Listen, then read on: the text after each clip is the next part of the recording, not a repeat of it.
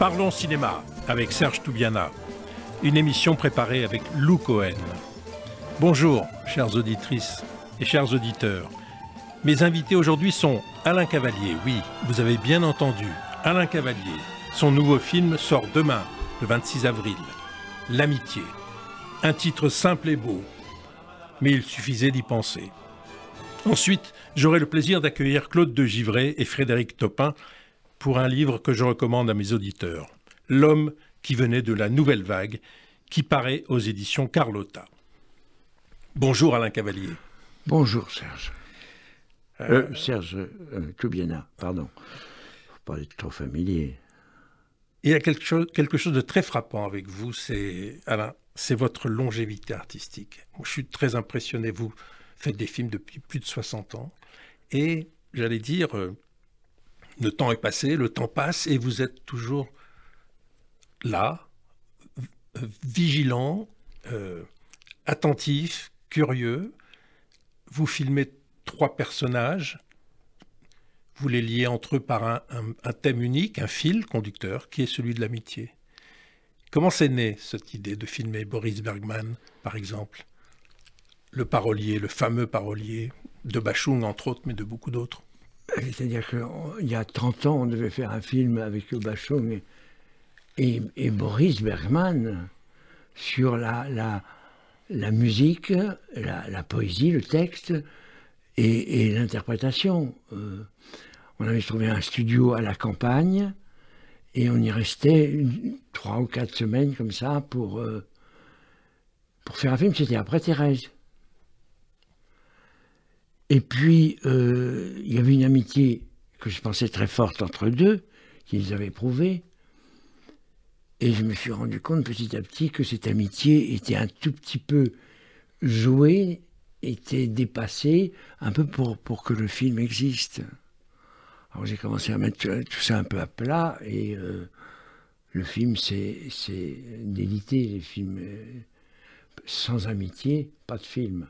Ça aurait été un film sur l'amitié déjà. Sur l'amitié entre deux. Leur amitié. Et sur le travail musical et littéraire et, vocal. Et, vous avez filmé quelque chose? Il y a des images Non, j'ai pris des notes que je ramène 30 ans après, à 35 ans après, à Boris d'ailleurs. Et euh, pas de film, rien. Un film 1, une absence de film, comme avec Emmanuel Bernem, une absence de film aussi. Et j'ai eu trois absences de film, et avec Irène, ma deuxième femme, euh, un film que j'avais tourné avec elle, et elle est morte 15 euh, jours avant le tournage. Trois fantômes.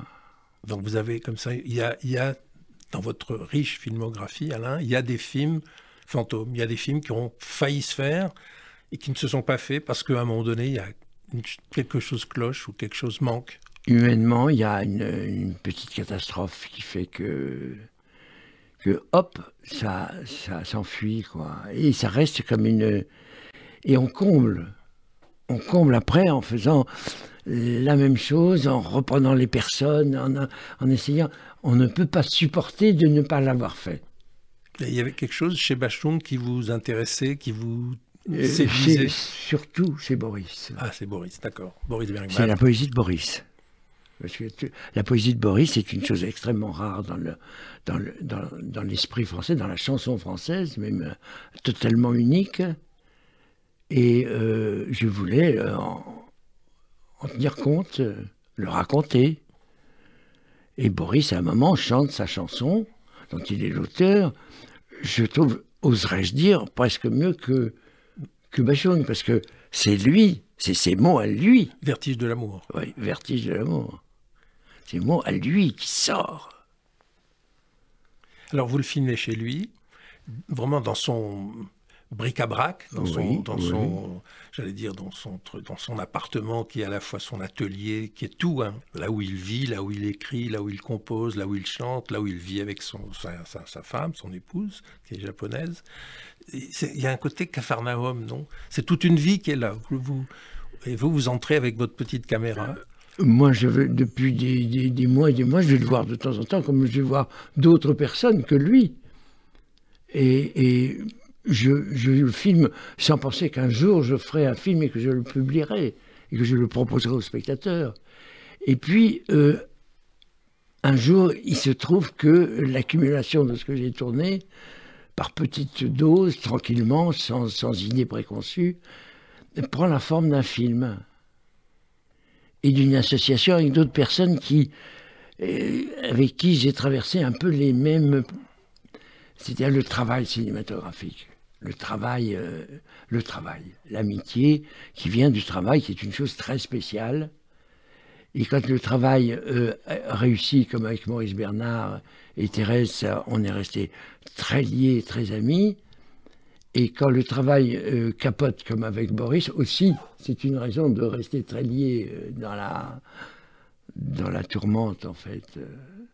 Et avec l'autre, qui est un, un, coursier, un coursier que j'avais trouvé pour faire un, résistant, le rôle principal d'un film que j'ai tourné qui s'appelle Libéramé, mais où il n'y avait pas de dialogue, alors donc je pouvais prendre quelqu'un qui n'était pas comédien, mais qui avait la tête euh, absolue de l'affaire. Et, lui, je suis resté très lié avec lui. Il, est, il a fait le film, il est redevenu coursier, et euh, il a fait le film. comme le film n'a eu aucun succès, on n'est pas venu le, harceler après, heureusement pour lui. Il a continué. Il a continué pour lui. Maurice Bernard, il faudrait qu'on en parle, bien sûr, c'est un, un, grand producteur. Il a produit entre autres Thérèse, mais d'autres films aussi. Je me souviens de films de Ferreri. Euh, oui. Euh, je me souviens de, il a produit beaucoup de films. Hein. un Skolimowski, très beau. Enfin bon. Et euh, c'est un homme âgé. Et ce que je trouve très frappant dans votre film, L'amitié, c'est que autant Maurice, Boris Bergman est mm, bavard, c'est pas le mot, mais généreux de sa parole et tout, autant Maurice Bernard est. Mhm. et j'ai eu un sentiment très ému de voir un homme qui, attend la mort. Parce que je, et j'aime beaucoup cet homme, parce que j'ai eu la chance de le connaître. Et je trouvais que dans votre film, la différence est, fondamentale et elle est formidablement, euh, euh, comment dire, émouvante. Quelqu'un qui parle beaucoup, un parolier, il est parolier, et, un homme qui, au contraire, est, dans l'élégance dans euh, ascète on, a le même âge.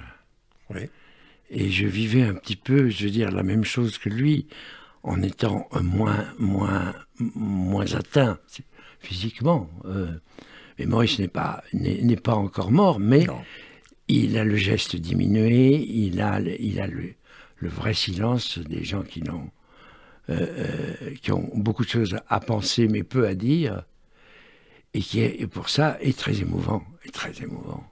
Et très élégant. Et en plus de ça, il a une espèce d'élégance euh, à la fois vestimentaire. Oui, il, hein? y prend un soin maniaque. et, et, en même temps, l'élégance de très peu parler. Et quand il parle, c'est très simple et très, euh, et très costaud, en fait. Oui. Et vous le saviez, ça, avant de le filmer. Vous saviez ça. Vous, vous saviez, enfin, vous saviez que votre caméra allait. Euh, prendre ça dans son... Dans son... Mon, instinct me disait qu'il était très filmable. Euh, pour moi, euh, c'est filmable ou c'est pas filmable. Hein. C'est à chaque fois que je vois un visage, une rue, euh, je veux dire, ou ma main, je me dis, est-ce que je, peux y aller? Est-ce que je peux prendre, appuyer sur le bouton de ma caméra Et Maurice était depuis toujours très filmable.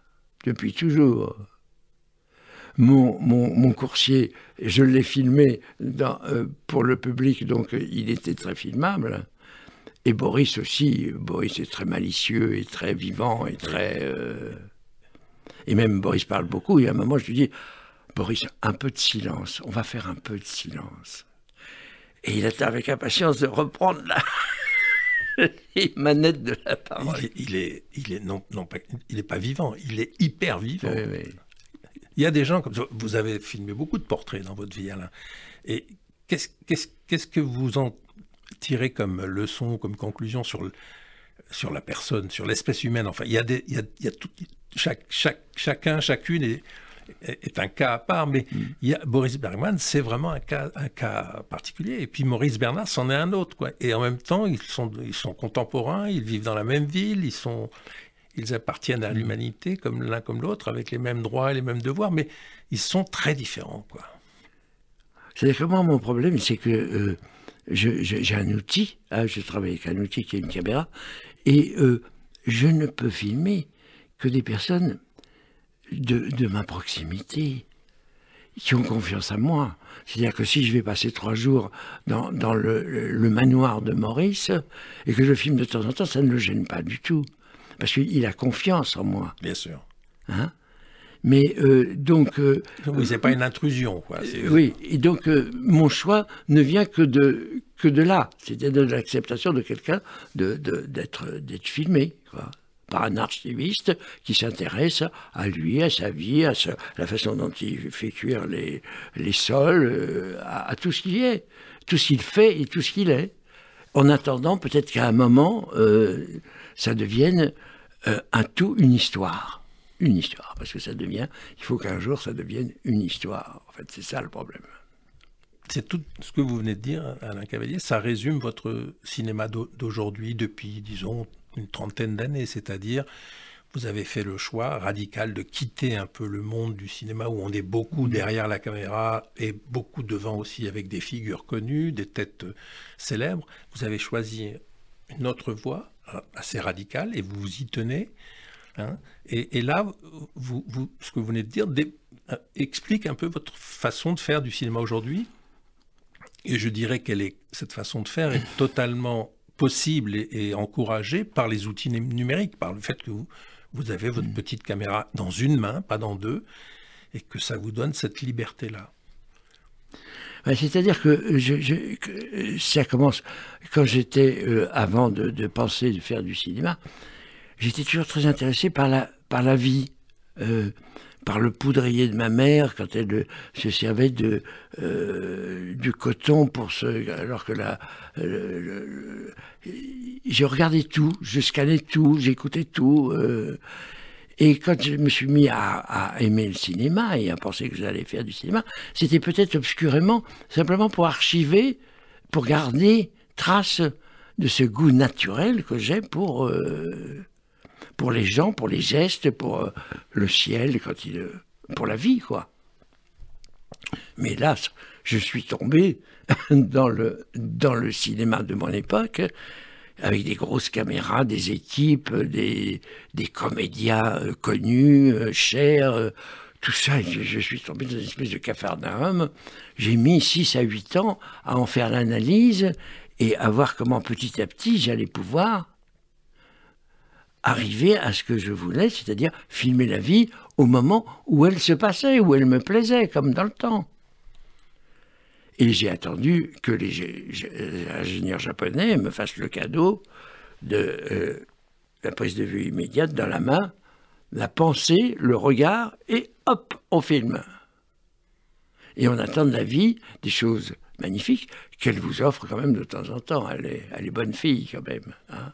Alors que quelquefois, les films avec des scénarios bien écrits, avec des acteurs professionnels formidables, des équipes épatantes, etc., je rentrais chez moi je me disais, mais je ne vis pas comme les choses que je filme dans la journée. Qu'est-ce qu'il y a? Ben, Il y avait une démultiplication entre le, le, il y avait une séquence, par exemple, d'un homme et d'une femme qui se regardent, qui ne s'aiment plus, etc. Chose passionnante. Mais j'ai trouvé ça très conventionnel, finalement. Alors que si vous surprenez ça dans la vie sous une autre forme, c'est un délice. C'est un délice.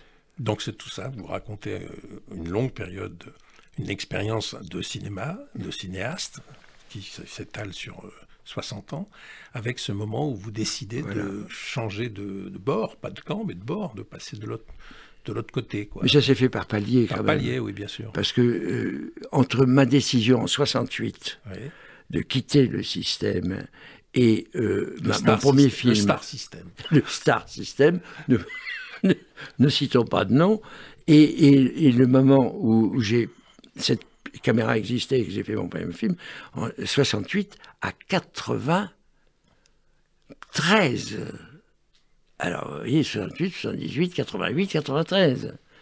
Il s'est passé un temps quand même énorme pour décanter l'affaire, pour faire des, espèces de détours par des films en studio, sans décor, euh, comme Thérèse ou Libéramé. Euh, et faire des films avec des acteurs dont on, ne racontait que leur propre vie, avec leur propre euh, langue, leurs mots, chacun écrit, et des documentaires, aussi, ce qu'on appelait des documentaires sur des portraits de femmes qui travaillent, enfin, avant d'y arriver, avant d'être heureux, vous vous rendez compte que moi, je suis arrivé, non, c'est mon histoire est folle, personnelle, pour moi, à 60 ans, c'est la jouvence.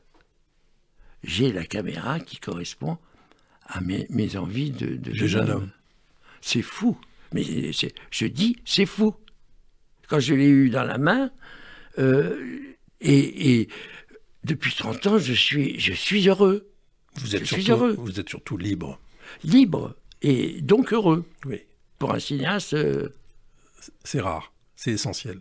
C'est euh, capital. Ça ne veut pas dire que je fais des bons films, ça veut pas ça, rien à voir. Ça veut dire que tout d'un coup, l'outil l'outil est devenu, l'outil est bon. L'outil est bon. Alors qu'avant, il ne nous appartenait pas. L'outil était maintenant est à l'ouvrier, au cinéaste, qui devient pour moi un filmeur. Ça n'est plus un cinéaste, ça n'est plus un metteur en scène, c'est un filmeur, voilà. Métier filmeur. Voilà, métier filmeur. Et alors vous êtes aidé par Françoise Vidoff, qui fait votre, le montage, qui est votre compagne aussi dans la vie, et par Michel Sédou, qui vous, qui est votre je sais pas, le mot producteur est un peu, oui, qui est un peu votre protecteur. Il, vous suit, il vous fait confiance, il, pousse le film vers la salle, c'est ça hein? Pousse vers l'écran Oui, c'est-à-dire que je suis un menteur, je suis un faux solitaire, étant donné que mon système ne tient pas sans le compagnonnage de Françoise depuis 30 ans aussi. Parce que j'ai commencé à faire mon premier film avec ma caméra. Elle ramenait une, une dorade du marché et je l'ai trouvée superbe. Je lui ai demandé d'imposer sur la table et je l'ai filmé. Je lui ai demandé combien écouter cette dorade et un film était en route qui était de ma rencontre avec elle et qui s'est appelé La Rencontre et qui était le début de ma, ma nouvelle vie. Votre conversion. ma reconversion ou, la découverte, comme vous dites, de la liberté de filmer. La liberté de filmer. Sans argent, sans équipe, sans acteur, sans producteur, sans distributeur, au départ. Oui. C'est-à-dire que vous terminez votre film, seul le film que j'ai fait, que vous avez vu, mhm. je l'ai apporté à Michel Sidou, fait, avec 3000 euros de, de, frais de régie, c'est-à-dire de voyage et de, de, de, petites choses. c'est énorme, 3000 euros. Et c'est à ce moment-là que les choses intéressantes se passent. Il le regarde, Michel, on en discute, il m'alerte parce que c'est un très bon spectateur. Il m'alerte sur euh, j'équilibre, je travaille, etc., etc. Il l'introduit dans la machine, il trouve un distributeur, il me paie. Il paie Françoise. Et il assure la sortie du film. C'est magnifique. C'est magnifique. Voilà, c'est un. Mais vous mettez toute votre vie à mettre au point un truc qui vous convient.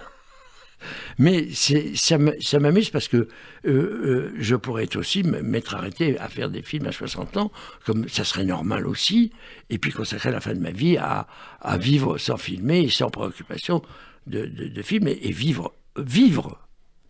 Parce que là, je, vis quand même pour filmer en partie. Mais vous, vous vivez cinéma. voilà, je, vis, je, je, vis et je filme. Je vis, je filme. Je vis, je filme. Magnifique. Mais pourquoi pas?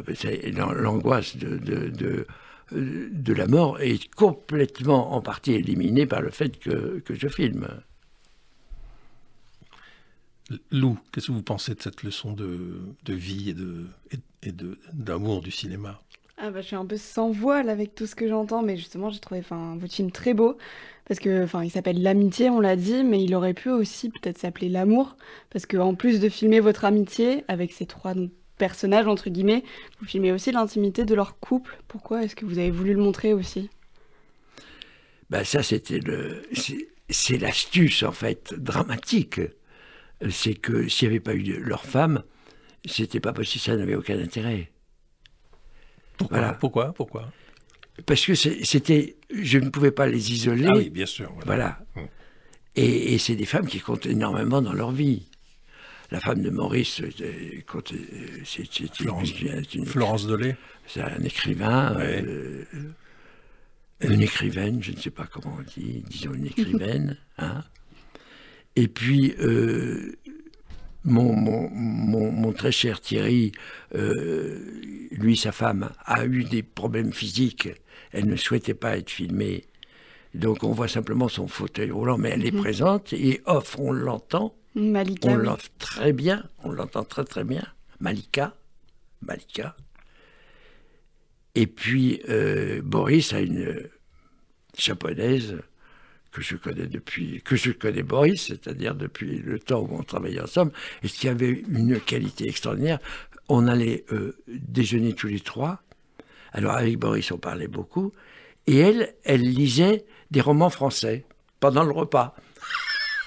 Elle lisait Balzac pendant qu'on causait au restaurant avec Boris. Bah, magnifique femme, magnifique femme. Oui, c'est vrai. La, la- la- la remarque de Lou, j'y avais pas pensé, est essentielle. C'est-à-dire que pour, pour filmer des hommes libres et librement, il faut qu'il y ait quand même un, un socle d'ami- d'ami- d'amitié amoureuse et d'amour euh, fondé sur l'amitié, la, la confiance, le temps, enfin, etc. Tout ça fait partie du film aussi. Et que les, les- les femmes vous acceptent aussi. C'est-à-dire qu'il faut être accepté par, par l'homme et, et, par, la femme. Et quelquefois, quand l'homme hésite un tout petit peu, si, la femme est plus décidée, elle le- elle l'entraîne, elle le calme, elle le... Et, souvent, euh, il y a des choses euh, assez intéressantes dans le sens que vous, vous avez et vous attendez quelque chose et ils vous font quelquefois un petit cadeau. Si éventuellement ça devient un film, ils, placent quelque chose qui pense bon pour moi et pour le film. Et souvent, je ne, je ne m'en aperçois qu'au montage. Je ne m'en aperçois pas tout de suite parce qu'il y a une certaine tension quand on filme et on n'analyse pas tout. Hein. On a des problèmes de cadre, on a des problèmes de voix off, euh, qu'est-ce qu'il va faire Il va aller à droite, à gauche. euh, On a des problèmes physiques et on euh, l'ambiance sentimentale est un peu floue. Et là, on découvre quand même qu'il y a un vrai dialogue avec, avec son modèle, en fait. Il y a des, Souterrain, comme ça. Il y a des cadeaux. Chacun fait un cadeau à Oui, l'autre. voilà. C'est un échange, C'est un le vrai. potlatch. Le potlatch, oui. Oui, C'est un très, vrai c'est échange. très- c'est très japonais.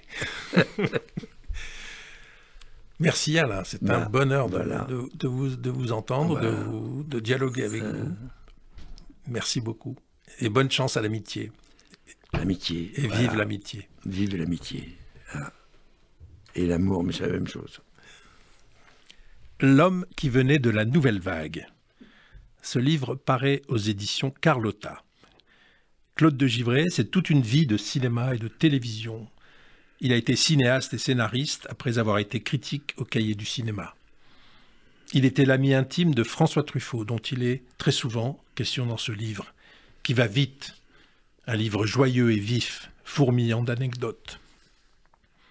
Sans vous, Frédéric Topin, ce livre peut-être n'aurait jamais existé. Quel a été votre rôle? Mais c'est moi qui avais envie de faire quelque chose sur Claude. Euh, le premier livre que j'ai lu sur la nouvelle vague, c'était le livre que vous aviez écrit avec Antoine Debec, la biographie de François Truffaut, qui m'avait ébloui. Et puis j'ai lu au fur et à mesure tous les livres qui concernaient François Truffaut, la nouvelle vague, Claude Chabrol. Et, euh, et j'ai connu Claude il y a longtemps, au début des années 90, quand j'étais scénariste. Enfin, je suis toujours scénariste d'ailleurs, pour la télévision. Et je savais que Claude avait connu François Truffaut, je savais tout ça, mais je n'osais pas lui poser de questions. D'abord parce que j'étais timide et parce que j'étais jeune et que je pensais à mon avenir et pas tellement au passé en fait. Et puis c'est petit à petit où on s'est revu avec Claude, bien après qu'il ait quitté la chaîne, que j'ai eu envie de faire quelque chose sur lui. Parce que je me suis rendu compte qu'il n'y avait rien sur Claude, mais qu'il était toujours cité. Euh, que ce soit dans Carole Lebert, euh, le livre de Carole Lebert, euh, François Truffaut au travail, le dictionnaire de la nouvelle vague de Noël Simsolo, etc. Et j'ai proposé à Claude de, qu'on fasse des entretiens, ce que je n'avais jamais fait, qui n'est pas du tout mon, mon travail. Je suis pas journaliste, je suis pas essayiste, je suis, je suis, comment dire, totalement novice. Euh, Claude n'y croyait pas trop et il a accepté presque par gentillesse parce que il m'aimait bien, il m'aime bien. On, s'est très bien entendu quand on travaillait euh, à TF1. Et, euh, et c'est un livre qui a pris forme petit à petit parce que Claude a une mémoire extraordinaire, mais vraiment c'est incroyable. Claude n'a rien oublié, mais c'est quelquefois en désordre. Et comme dit Claude, euh, il a juste un problème de chronologie. Donc ça a été euh, des entretiens qui ont été euh, finalement je je n'ai pas orienté Claude dans les questions parce que de toute façon, si je posais une question et qu'il avait envie de parler d'autre chose, il parlait d'autre chose. Et j'ai fini par me retrouver avec une masse de travail qu'il a fallu organiser. Euh, et là, ça a été un, super boulot que j'ai fait lire au fur et à mesure à Claude. Euh, et puis petit à petit, je me suis dit que c'était pas intéressant mes questions. Ce qui était intéressant, c'était Claude. C'était le récit. Et puis la manière dont, que Claude a de parler qui est unique. Euh, et donc voilà, je, je, je, me suis, je suis, me suis mise dans la peau de Claude. Alors, Claude, Claude de Givray. Donc vous avez Frédéric Topin s'est mis dans votre peau, mais, mais, mais je suis, moi j'ai adoré votre livre. Je le dis à vous deux parce que c'est votre livre. Oui, c'est notre livre. Et, et c'est vrai que ça coule la vie de Claude cool, mais alors euh, c'est un, pas un fleuve parce que c'est une espèce de, de, ruisseau qui devient un fleuve parce que c'est une vie incroyable. Vous êtes né en 1933 à Nice, mhm. vous avez vécu euh, bah, une vraie vie autour du cinéma, dans le cinéma, puis avec à la télévision, avec euh, effectivement une mémoire mais phénoménale. Tout, tout est revenu, tout revient de votre parcours, de votre chemin de vie, quoi, comme on dit. Oui, oui, oui c'est ça. Le, problème, c'est que... Mais surtout, vous êtes un grand narrateur. J'ai oublié l'essentiel. C'est que vous aimez raconter. Quoi. Ah oui, oui, c'est ça. Oui, oui, d'ailleurs, avec la femme, avec Madeleine Morgenstern, on se téléphone et on se raconte des bouts, de notre vie comme ça, parce qu'effectivement, en même temps, il n'y a que ça. Moi, je ne vais pas m'amuser à, analyser François, parce que François s'analysait déjà très bien lui-même, et puis qu'en plus, les gens, je trouve que la jeune génération, c'est ça le privilège de François, c'est de dire que, finalement, susciter de l'intelligence chez les gens qui, parlent de lui. donc, c'est vrai que les gens en parlent très bien et tout, je vais pas... Mais par contre, ce qui me plaisait, c'était d'essayer de prouver aux gens que c'est vrai qu'il y a des jeunes gens qui voient un peu François comme un génie ou j'en sais rien, que finalement c'est quelqu'un d'absolument normal, quoi. C'est quelqu'un comme ça qui finalement euh, était autodidacte et puis a avancé dans la vie et que tout le monde, à la limite, avec une certaine lucidité et une certaine hygiène de, pensée, peut, peut devenir François Truffaut. C'est un problème de méthode, c'est pas un problème de... C'est ça qui m'intéressait, parce que le grand problème, et je suis reconnaissant euh, vraiment à Frédéric, c'est que je me demandais comment faire le pont avec la nouvelle génération, comment intéresser la nouvelle génération avec François, parce qu'en vérité, on peut ne pas connaître la vie de François et en parler de ses films formidablement bien. D'ailleurs, euh, lui-même disait, euh, plutôt que d'aller, d'aller passer une soirée avec Orson Welles, il vaut mieux aller voir Citizen Kane à la cinémathèque. Donc en vérité, l'œuvre est plus importante évidemment que l'homme. Mais vous, voyez, Claude, dès qu'on parle de vous, vous parlez de François Truffaut. Mais il n'y a pas que... Votre vie ne se résume pas à François Truffaut. Ou alors c'est, vous étiez, vous étiez amoureux de François Truffaut. Oui, c'est vrai que c'était le plus grand chagrin de ma vie. Sa mort était le plus grand, euh, honnêtement. Oui. Mais c'est vrai que, non, je, parce que je pense que ma vie, ça a été un peu le, ça a été un peu, je, je, peux pas la revendiquer, enfin, j'ai rien, j'ai été à la croisée des chemins. C'est vrai que 33, c'est une, je suis né au moment où Hitler a pris le pouvoir. Donc, je suis arrivé à Paris en 39, le premier exode, deuxième exode, je sais pas non plus, j'en ai pas bavé euh, dans ma jeunesse comme d'autres. Et puis, j'habitais à la porte d'Orléans, dans les HLM. Je trouvais que c'était pas très loin du métro Vavin et Villa. Donc, j'ai été au lycée Louis le Grand, j'ai été au ciné club club universitaire, le cinéma du quartier latin, le Parnasse. Il se trouvait que vraiment à 10 minutes, un quart d'heure de chez moi, il y avait des gens qui, venaient du Japon pour, pour recevoir des leçons et que moi j'avais ça à portée de la main. On prenait le, métro avec Godard et tout ça. Donc c'est vrai que je considère ça, c'est une chance de la vie, quoi. C'est un peu le hasard de la vie et que moi j'ai rencontré l'homme, j'ai rencontré l'homme qui a vu l'homme, quoi.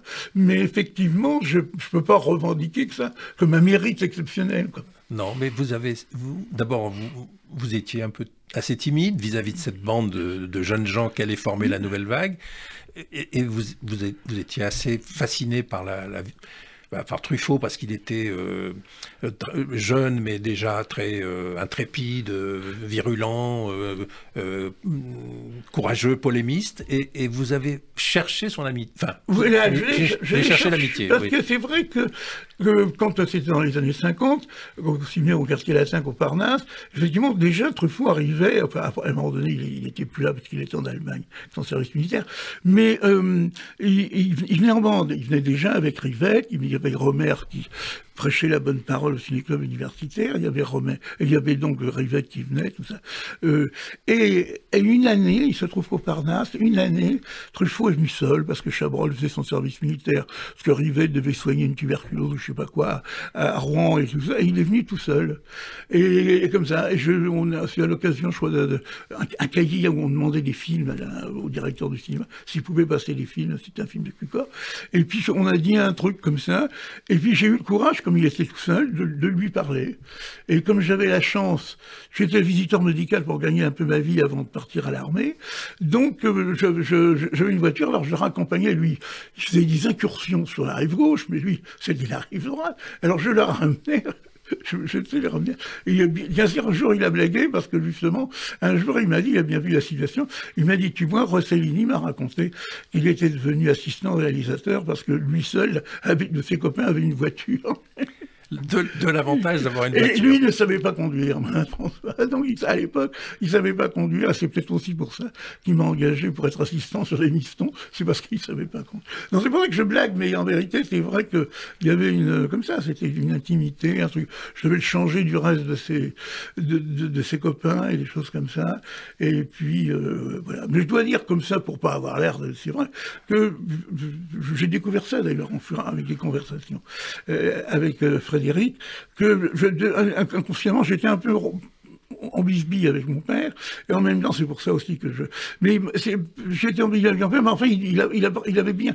Alors qu'il. Parce que c'était très bien, lui, c'était Cocteau, c'était pas. C'était plutôt les écrivains, il aimait pas. Il, bon, il je crois que un jour, il m'a amené voir euh, euh, Le port de l'angoisse, parce qu'il croyait que c'était Toubir, notre Toubir, Donc mon père était pas, était pas cinéphile, mais enfin, disons qu'il fait partie en 1930, de, il, a, le cinéma dans un monde où il n'acceptait pas. Donc c'est vrai que j'ai eu, puis ma grand-mère, j'étais tout seul, fils unique, à l'époque il n'y avait pas encore de maternelle à l'école et tout, donc ma grand-mère, elle, adorait le cinéma, et moi je me tapais les doubles programmes. À, 3 ans, 4 ans, je me tapais les doubles programmes, les, très beaux programmes. Et, voilà, et à ce moment-là, je veux aussi rendre hommage euh, au critique Michel Pérez, qui était, C'était votre ami, oui. Qui était un copain, lui grand, il était en seconde et en première, et c'est lui, Michel, qui a mis de l'ordre dans ma, dans ce fatras dans ma cinéphilie, parce que moi j'aimais euh, tout, enfin j'allais avec ma grand-mère et tout, puis après j'allais seul, mais j'allais voir tout, beaucoup les westerns, c'était le raz-de-marée de tous les films américains, puisque en 44, tout à coup les films américains sont arrivés, et euh, c'était drôle, et, et Pérez très sérieusement a mis de l'ordre dans, dans, dans, ma cinéphilie en disant, tu vois Claude, par exemple pour le cinéma américain, seuls sont intéressants les films de la Warner Bros. Mais en vérité, ça a contribué aussi à, à introduire une réalité dans les scénarios que j'avais envie de faire. Alors Michel Pérez c'était un critique de cinéma, un très bon critique. Euh, moi, je me souviens de ses textes dans Le, Matin de Paris. Il était euh, positif, la revue Positive. Oui, absolument. Et puis après, le, Nouvel Obs. Nouvel Obs, et puis il est mort du sida en 1990. Oui, oui. C'est un homme euh, charmant. Oui, oui, très bien. J'admirais beaucoup parce que quand il était critique au, Festival de Cannes et qu'il fallait, il voyait le film dans l'après-midi, qu'il fallait faire l'article tout de suite, il y avait des trucs, des films qui n'étaient pas simples à analyser. Et euh, Michel euh, pas tant. Alors, là où Truffaut a été décisif pour vous, Claude de Givray, c'est qu'il vous a fait rentrer au cahier du cinéma. Il vous a demandé une petite chose un peu anodine, mais ça vous a Exactement, ça vous a fait moi, moi j'en demandais pas, enfin si on peut dire, j'en demandais pas ça, moi j'étais là comme ça, et puis euh, donc je parlais avec lui et tout ça, et puis alors forcément le fait de parler et tout, il se trouve qu'on avait parlé à ce moment-là d'un d'un d'un roman de, de comment il s'appelle, qu'un écrivain Richard, Richard Oui, voilà, voilà. Et, et, donc, il avait écrit un bouquin très, très, très marrant que j'avais lu en diagonale, je ne lisais pas tellement bien l'anglais, et euh, j'avais raconté un peu des histoires sur Bogart, les histoires sur Cécile B2000 et tout, enfin, c'était très bien. Et puis c'est tout. Et puis il n'y a pas de téléphone portable, il n'y avait rien. Mais on savait qu'on allait se voir pratiquement toutes les semaines. Et puis trois semaines après, je sais pas quoi, François me dit voilà, on a téléphoné à ce réalisateur. Et puis il est d'accord, on a téléphoné, je sais pas où, qui avait en Amérique. Et il est d'accord pour qu'on publie. Alors vous me faites un petit chapeau, vous me faites un petit chapeau, et puis après vous me traduisez un, chapitre de. Euh, je crois que j'avais pris un truc de Cécile Bedmille, où Cécile Bedmille disait il faut, pour, le, pour, pour, le, cinéma, ce qui est le mieux, c'est la Bible. Parce que dans la Bible, il y a Dieu, il y a le sexe et il y a l'action. Donc voilà, c'est votre première euh, incursion Alors, cinéma, cinéma. Voilà, Et après, j'ai fait ma première critique sur la comédie musicale, sur Beau Fiction New York, où je disais que ce qui était beau dans la comédie musicale, c'est qu'on pouvait prendre des sujets sérieux, on n'était pas obligé uniquement de prendre, et que Beau New York, c'est l'histoire d'une amitié. Euh, voilà. Alors, il y a un moment important où je me souviens, euh, je crois que vous avez fait le service votre service militaire en Algérie, ce qui est oui. Et vous êtes le seul de la bande, de, de, cette bande de, la Nouvelle Vague à avoir fait votre service en Algérie. Oui, parce que, bah, bah oui, moi je traînais, puis c'est ça, donc je m'étais inscrit à la fac de, euh, à la fac d'histoire et de géographie, oui, c'est ça, je faisais pour, avoir le sursis d'ailleurs. Et puis je faisais un peu de visite médicale pour avoir de l'argent, et puis, et puis les artistes, ou, les cahiers, surtout les grandes soirées au cahier avec tout ça, avec Rivette, avec tout le monde. Et puis, euh, et puis donc petit à petit, bon, bah c'est arrivé, l'échéance. Et puis en 58, je me suis retrouvé, euh, je me suis retrouvé, j'avais 25 ans et tout. Et puis, et puis voilà, je m'étais dit aussi un peu naïvement, comme j'étais toujours, je n'avais pratiquement pas quitté le latin et le machin, je me suis dit naïvement, puis j'avais pas le courage de déserter ou un truc comme ça. Et puis je pensais que c'était un peu compliqué, enfin c'était pas non plus une solution. Et puis donc, euh, j'étais contre la guerre d'Algérie, mais bon, j'ai fait mon peloton d'abord de, caporal et après vous, avez, vous avez écrit à Truffaut des lettres Oui, alors Sur Truffaut d'abord, ma, ma fille, ma, oui, il a fait des blagues dans les cahiers du cinéma en me disant que ma marraine de guerre allait être Gloria Graham. Gloria Graham, enfin bon. Et puis, euh, et puis aussi, donc, il m'avait dédicacé un bouquin en disant, Claude, euh, pour qu'il se souvienne que finalement, la première caméra était un, fusil, le fusil de Marais, qui était exposé toujours dans le, à la cinémathèque de l'Anglois. Et Et on ne s'est pas beaucoup écrit. Euh, on s'est écrit. Euh, lui, il m'a écrit une lettre, j'ai regretté parce que c'était perdu dans un pactage. À la première, au premier bout à bout de Paris, parce que moi je n'étais pas à Paris, le premier bout à bout de, la, des 400 coups. Et il disait, c'était drôle, parce qu'il disait, moi qui ai toujours euh, vilipendé un peu le côté franchouillard des films français, j'étais déçu. il, avait, trouvé que la première projection euh, faisait un peu euh. Et moi, voilà, c'est ça. Et après, euh, d'ailleurs, j'ai vu qu'il avait coupé d'autres choses, qu'il avait coupé quelques trucs, et puis qu'en vérité, il était étonné on, adorait le film américain, on n'aimait pas tellement les films français, mais qu'effectivement le film français était inclus dans nos gènes. Et puis voilà. Il a, il a, produit votre premier film, Truffaut. D'abord, vous avez coécrit le scénario. C'était un cadeau incroyable, parce que je rêve, d'ailleurs, c'est un cadeau incroyable, parce que donc je pars à, l'armée, bon, effectivement, à la fin, je suis officier, bon, je lui écris une, fameuse lettre d'une petite opération militaire un peu tordue. et puis, euh, quoi, je suis allé à la bibliothèque de machin, et puis euh, je reviens, et il me dit, qu'est-ce que tu vas faire? Et bon, comme Philippe de Broca avait été un très grand premier assistant, et puis le premier assistant du Beaucaire, Philippe de Broca gentiment m'a dit si tu veux, je peux prendre comme assistant. Et Truffaut, me, et me dit mais tu, préférerais, tu préférerais pas faire un film? J'étais un, un, tout petit peu près de court, et ce qui était assez drôle, c'est qu'effectivement, je dis, je pourrais faire un film sur l'armée, mais je pourrais pas tout dire et tout, et tout ça. Et puis, euh, oui, c'était de l'avance, je crois qu'il devait avoir de l'avance et tout ça. Et il me dit, bon, peut-être sur l'armée et tout ça. Et il me présente son beau-père, parce que c'était lui, le, c'est lui qui avait quand même les cordons de la bourse avec François. Quoi. Le beau-père, c'est donc le beau-père de Morgenstern. Voilà, le père de, de, Madeleine. Le père de Madeleine Morgenstern. Le père de Madeleine, et il était drôle, le beau-père. Il, disait de tous mes, de tous les projets, parce que François avait présenté des projets, c'est le seul qui me rassure. et il m'avait dit, après j'étais un peu coincé, il m'avait dit si vous pouvez avoir les droits de, de, du, du tir au flanc. Tir au flanc. C'est un titre, il n'y a pas besoin de comédien, pas besoin de choses comme ça. Ça, ça marche. ça marche. Il avait distribué, d'ailleurs, quand il était distributeur en Nord, et tout ça. Et moi, donc, je téléphone à la Société des auteurs en disant que je parlais à l'héritier de Moisillon. Moisillon avait 82 ans, il était, il était très drôle, mais du coup, j'étais obligé de respecter un peu son scénario, parce que je voulais avoir le titre et tout. Et alors, je disais la feuille la fille dans la chambrée, tout ça, la, la pièce tête de 1902.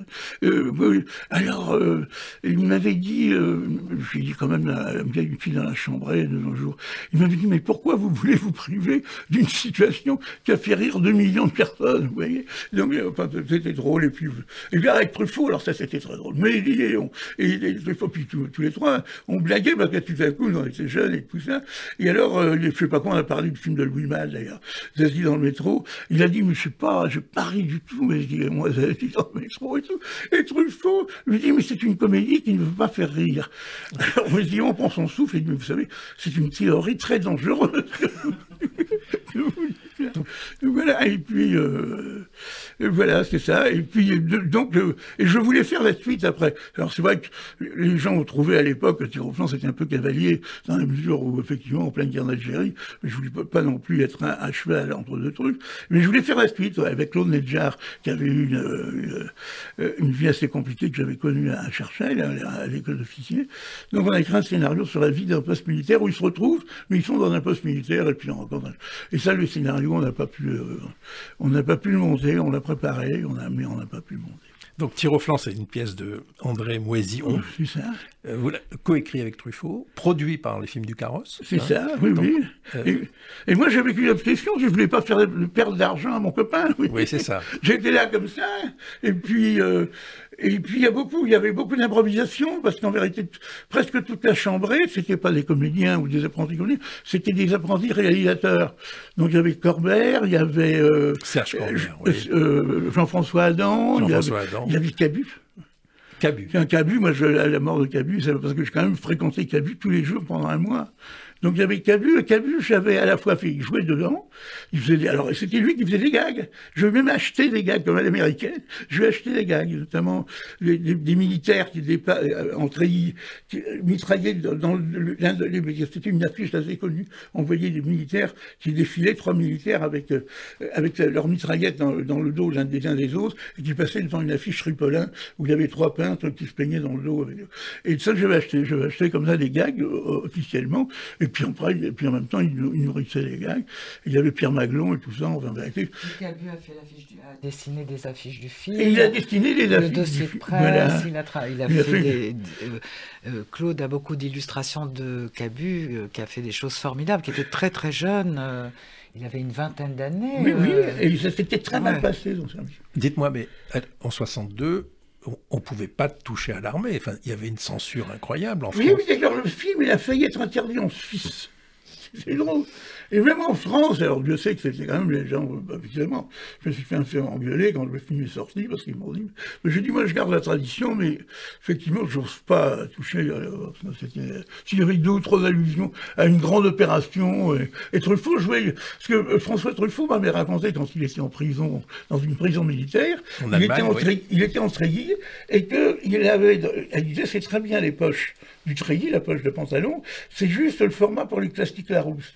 Parce que toute notre vie avec François, on, parlait des classiques là parce qu'en vérité, les scénarios, on les découpait, comme François, on les découpait comme, on apprenait à découper dans les classiques Larousse, premier acte, deuxième acte, troisième on première chose qu'on faisait quand on, touchait un scénario, enfin, on disait on le faire en trois actes, en cinq actes, pas faire des séquences trop trop disparates, mais faire des petits paquets, faire des paquets, et puis faire passer le temps entre chaque acte et tout ça.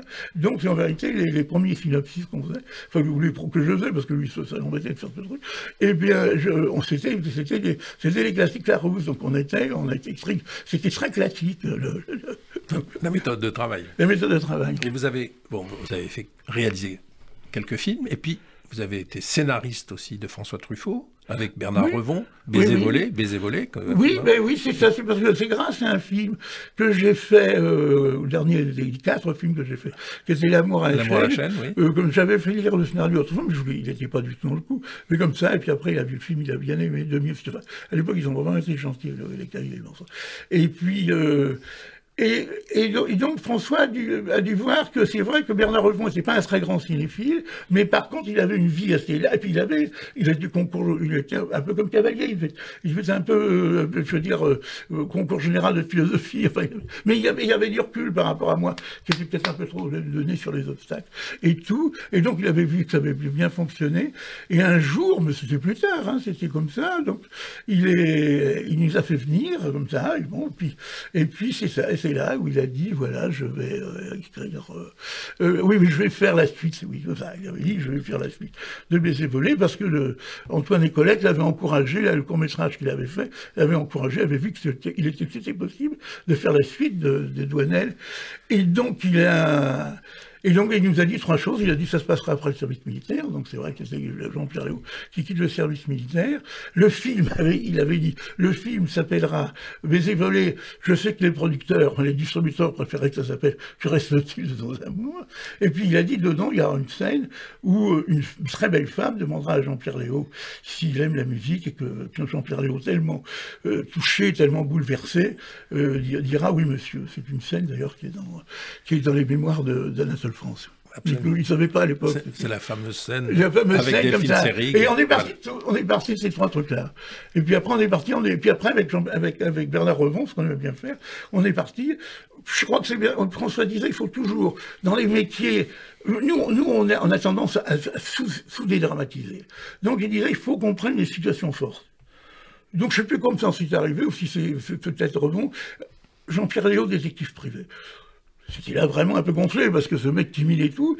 Et puis François dit ah bah oui oui dans le fond parce que ça nous forçait. Et on a fait je sais pas quoi 20 heures de, documentation. On a été voir un détective privé à la gare Saint-Lazare et on est parti. Et François d'ailleurs c'était très drôle, c'est très intéressant pour les scénarios ça. Pour les scénaristes, moi ça m'a suivi après longtemps. C'est qu'effectivement on, interviewait, on était quelquefois parce qu'on allait voir le, détective privé à 7 heures jusqu'à 11 heures et on, fonctionnait un peu au whisky. Et puis après il y avait une secrétaire au carrosse qui qui, décryptait. Et souvent, bon, nous, on commençait à dramatiser. Et puis, et puis, et puis après, François lisait.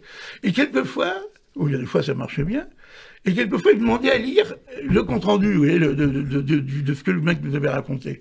Et il nous avait dit gâcher. Vous gâchez, vous gâchez. Vous gâchez, gâchez parce qu'on a mal utilisé le film. On le fait perdre sa, sa, sa substance mystérieuse. Et c'est effectivement, c'est vrai que c'est comme ça en grande partie. Le secret de ces trucs, c'est quand, quand il fait des trucs euh, autobiographiques ou qui avec des copains, ils, il, cherchent à le mettre en valeur et ne pas le gâcher et tout. Et c'est vrai que je me suis aperçu après à TF1 que beaucoup de gens qui parlaient de la réalité, notamment tous les flics avec lesquels on travaillait, disaient j'en ai vécu une période formidable, et puis me le racontaient, et je disais mais racontez-moi l'histoire vraie et gâchée. L'histoire vraie était plus forte que le. L'histoire vraie était plus forte. Que la scénarisation. Que la scénarisation. Et ça, c'est un truc comme ça, quand même un effet comme ça, c'est tout de suite voir euh, ce qui est intéressant, ce qui n'est pas, c'est aussi pour ça que c'est ce film euh, dit autobiographique. Beaucoup de gens s'identifient à ces films-là, parce qu'en vérité, c'est un peu, quand ils, quand parlent dans la peau douce, c'est l'adultère d'une manière générale qui est concernée, et beaucoup de gens se mettent dans la peau de Jean Dessailly. Donc vous avez coécrit aussi avec Bernard Revon Domicile conjugal. La suite, la suite de oui, voilà. Euh, de Douanel à voilà. c'est le divorce. Et mais, voilà, quelqu'un fait un peu rapidement parce que comme ça François voulait. Enfin voilà, il fallait se sortir, il y avait des problèmes et tout. Et, donc c'est ça, c'était sympa. Et puis et puis, ah, oui, oui, non, puis le rapport domicile. C'est drôle parce que ça aussi, ça, ça dépend un truc, ça dépend un truc de François. C'est que il nous a raconté plus ou moins là, ce, qu'il voulait faire dans le domicile conjugal. Il m'a dit, vous, vous, avez, il m'a dit, vous allez me dire que ça ressemble beaucoup à la peau douce. Mais il dit, ça sera pas la Alors, maintenant, ça, ça serait une réflexion peut-être un peu machiste. Mais à l'époque, bon, il nous a dit, c'est pas du tout la peau, c'est pas du tout la, la, la, peau douce, parce que tromper sa femme avec une japonaise, ce n'est pas la tromper.